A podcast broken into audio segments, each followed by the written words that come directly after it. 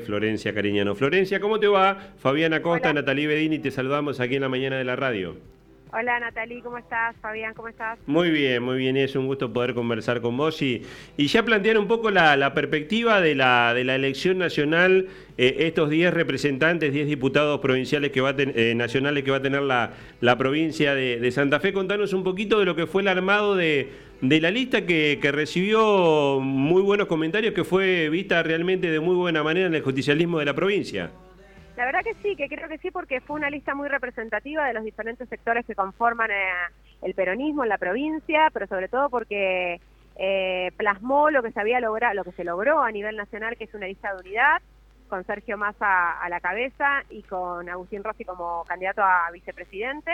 Y acá en esta lista lo que pasó fue exactamente lo mismo. Estuvieron todos los sectores representados eh, en los primeros puestos y luego hemos incorporado a sectores del sindicalismo, eh, o sea, gremios, docentes del norte. Lo que buscamos sobre todo era representar el norte, el centro y el sur de la provincia e inclusive por primera vez creo que hay un presidente comunal eh, de Arteaga, Julián Viñati, que está en el quinto lugar, es un lugar muy expectante, que también es, precandidato y no sé si alguna vez eh, pasó esto, que fue propuesto por Marcelo Lewandowski. Entonces, creo que estamos todos conformes, contentos con la lista de unidad, están todos los sectores representados y creo que vamos a ser muy competitivos y vamos a hacer una muy buena elección. Flor, eh, Natalie Bedini te saluda, buenos días, ¿cómo estás? ¿Cómo estás? Otra de las eventualidades que sucede en esta lista eh, de Unión por la Patria para diputados y diputadas nacionales es que encuentra a personas que hoy ya están en la gestión nacional vos sos uno de los casos, y quisiera que le cuentes a nuestros y nuestras oyentes eh, cuál es el trabajo que hiciste particularmente en la provincia de Santa Fe, en esto que refiere a los aeropuertos, a trámites simplificados, a refuerzo de fuerzas eh, de control en los distintos lugares de frontera. Eh, contale a los santafesinos cómo fuiste llevando adelante este trabajo desde tu rol institucional. Bueno, les cuento que Migraciones es un organismo muy grande que tiene más de 4.000 empleados en todo el país que controla las fronteras, ya sea fluviales, marítimas, terrestres y aéreas.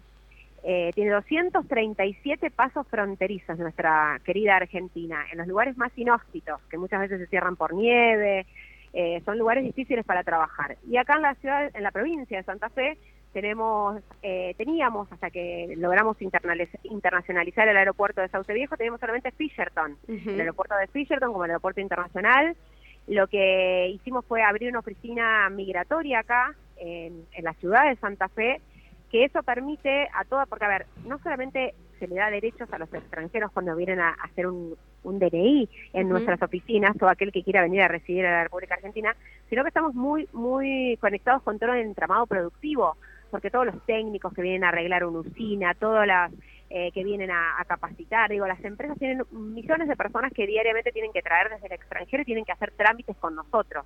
Entonces, que haya solamente una oficina en Rosario, para todo el centro norte de Santa Fe tenían que ir hasta Rosario, que muchas veces no sucedía, era incómodo. Lo que, lo que tratamos es justamente de balancear y equilibrar un poco el norte y el centro de la provincia, que ya bastante desigual es, eh, con la apertura de esta oficina, que a la vez de estar acá, de que va a empezar a funcionar a partir de julio en lo que es el correo argentino, le pusimos inspectores en el puerto de Santa Fe, lo que le va a permitir al puerto tener un estatus diferente. Va a poder realizar exportaciones, que ya las está realizando porque los inspectores ya están trabajando, y eso le da un, porque un puerto que no tiene migraciones, no tiene aduana, por, por ende no es un puerto con un con un estatus reconocido, sino que puede ser un puerto de tránsito, pero ya teniendo migraciones y aduanas ya adquiere otra relevancia el puerto de Santa Fe. A su vez también estos mismos inspectores van a trabajar en Sauce Viejo, que está en proceso de internacionalización, quiere decir que va, en vías de ser un aeropuerto internacional. Lo que hoy se están haciendo son vuelos privados, por ejemplo, cuando Unión o Colón salen de acá, salen de acá y no tienen que ir hasta San Fernando para salir eh, a Paraguay o a otro lugar, sino que lo pueden hacer desde mismo Santa Fe, o los empresarios que tengan que irse a Paraguay, a a Uruguay salen con su avión privado desde acá y no tienen que eh, realizar eh, todo un trámite. Por ejemplo, estamos yendo hacia Sunchales, donde está Sancor, que es un grupo económico muy importante y que tenía, también tiene muchos negocios afuera y cada vez que salía era un trámite que tenían que venir de Rosario. Bueno, ahora se hace fácilmente desde acá.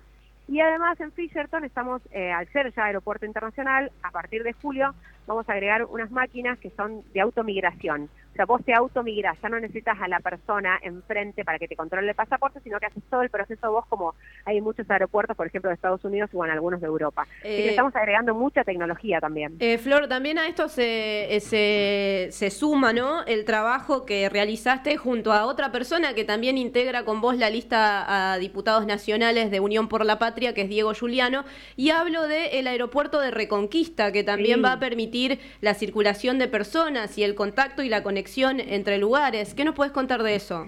Mira, eso es increíble. Cuando yo me junté con el sector productivo de Reconquista, una de las primeras reuniones me plantearon que hacía 40 años había dejado de volar el último avión de Australia a la ciudad de Reconquista. Una pista de más de 2.000 metros, que es enorme, una pista que en pocos lugares existe. Estaba en perfectas condiciones. Y dije, ¿cómo puede ser? Me plantearon, mirá, lo que nos pasa es que nosotros tenemos acá filiales y las casas matrices no vienen a Reconquista y hacemos las reuniones por Zoom porque no hay avión. Entonces, vos no podés invertir en un lugar que no conoces, que no sabés las potencialidades. Le estábamos quitando un montón de posibilidades a Reconquista, a Vera, a Tostado, a todo el norte de nuestra provincia, porque no hay aviones, no hay conectividad, no solo de los empresarios, sino también del turismo. Digo, está el Parque del Jaucanigás, todo lo que se está generando. Si vos no pones una conectividad aérea, la gente no va, es más difícil que vaya. Entonces, era fundamental poder conectar eso. Enseguida hablé con Pablo Serián, el presidente de la Argentina, y dije, por favor, Pablo, fíjate si este aeropuerto es viable. Mandaron gente a recorrer la pista, me dijeron, es impecable la pista, es increíble.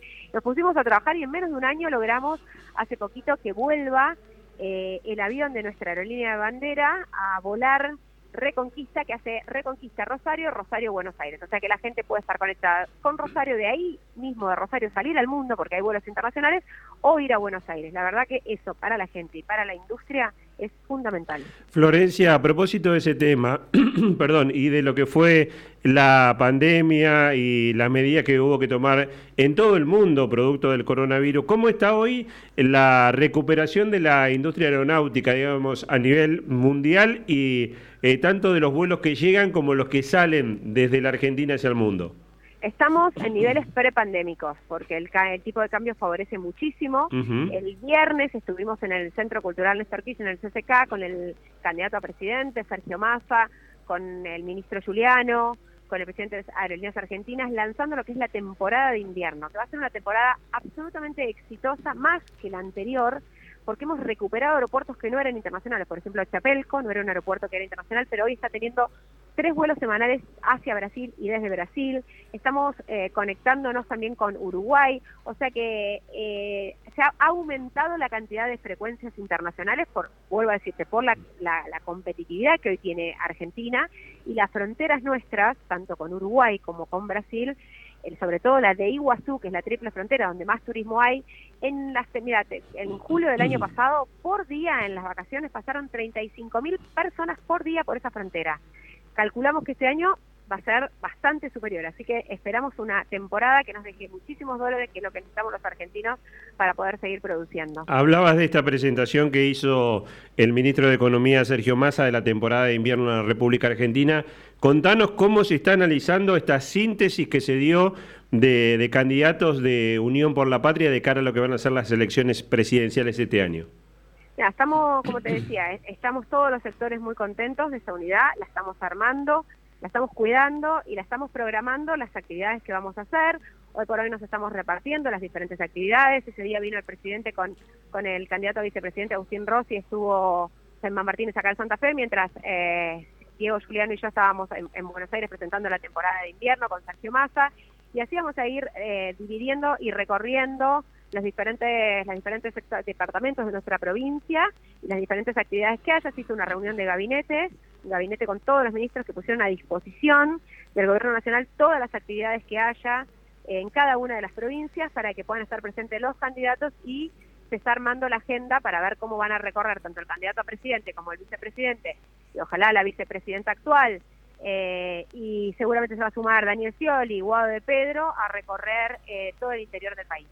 Eh, le recordamos a los y las oyentes que estamos hablando con Florencia Cariñano, ella es directora de Migraciones en el Plano Nacional y además es precandidata a diputada nacional dentro del Frente Unión por la Patria por nuestra provincia, por la provincia de Santa Fe. Y Flor, en ese sentido te quiero preguntar acerca de cómo están las cosas adentro del peronismo provincial, porque si bien hubo mucha alegría eh, en torno a esta unidad que lograron sintetizar en la lista de diputados nacionales, en el plano provincial, en la elección provincial, eh, hay cuatro candidatos eh, a gobernador. Se habló mucho también de en el cierre de listas. Bueno, eh, vos tenés un apellido muy importante para el peronismo de Santa Fe. Recordamos que tu papá también fue presidente del Partido Justicialista de Santa Fe.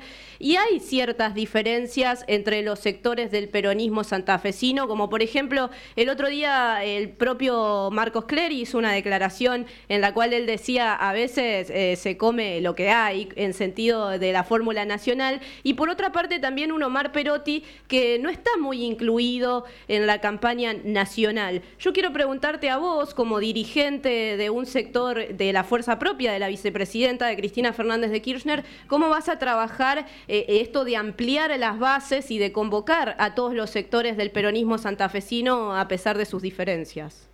Mira, en la campaña provincial creo que, como vos bien dijiste, no se logró la unidad, lamentablemente, que sí logramos a nivel nacional. Eh, pero de todas maneras creo que es una campaña ejemplar comparada con la de la oposición, ¿no es cierto? Sí. Donde básicamente se mantiene el respeto por la trayectoria de todos los que están compitiendo. Eh, y las, los matices siempre existen, digo, por algo vos conformás una lista diferente. Lo que no significa es que vos estés eh, directamente fuera del partido. Eh, todos compiten por dentro porque todos entienden que quieren un modelo de provincia eh, productiva, pujante, con empleo, con distribución de la riqueza, digo, pero con matices.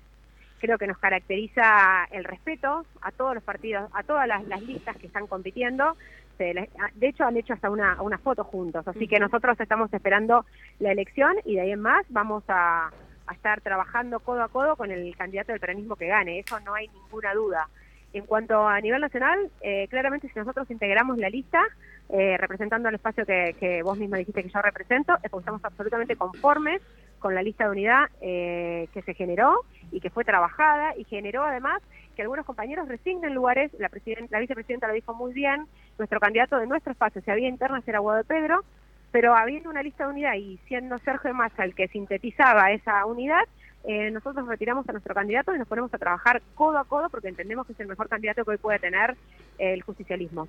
Flor, última de mi parte, eh, se vienen discusiones importantes en el plano nacional, justamente en la Cámara de Diputados de la Nación, que tienen que ver con el, endeudamiento internacional, eh, que tienen que ver con la suma de derechos. ¿Qué están pensando como catálogo o agenda de propuestas en el caso de que puedas convertirte, y creo que los números van a ayudarte en esto, en diputada nacional? Lo primero que tenemos que hacer es volver a renegociar el acuerdo con el Fondo Monetario Internacional. Es un acuerdo que no nos permite crecer, que nos está asfixiando, que no permite crecer a las industrias. Hoy cada la, principal, el principal reclamo que yo recibo cuando voy visitando las diferentes eh, industrias de nuestra provincia es que no pueden importar porque no hay dólares. Entonces, que nosotros estemos dándole los dólares que genera nuestra economía al Fondo Monetario Internacional, producto de un crédito irresponsable de 100 mil millones de dólares que se lo jugaron en una timba y que hoy nuestras industrias no puedan producir, pero la gente hay que explicarle, porque se dice, bueno, no pueden producir, pero no es algo lejano a uno, es, si la industria no produce, hay gente que está en diferentes turnos que la mandan a la casa y le descuentan el sueldo. Y si eso no se, no se soluciona, probablemente la echen. Entonces, que la industria produzca es que la gente trabaje, que consuma, que consuma lo que esa industria produce, que tenga un trabajo digno. Digo, todo eso está relacionado con la generación de dólares. Si la industria no produce, es porque no hay dólares, porque los dólares están yendo afuera.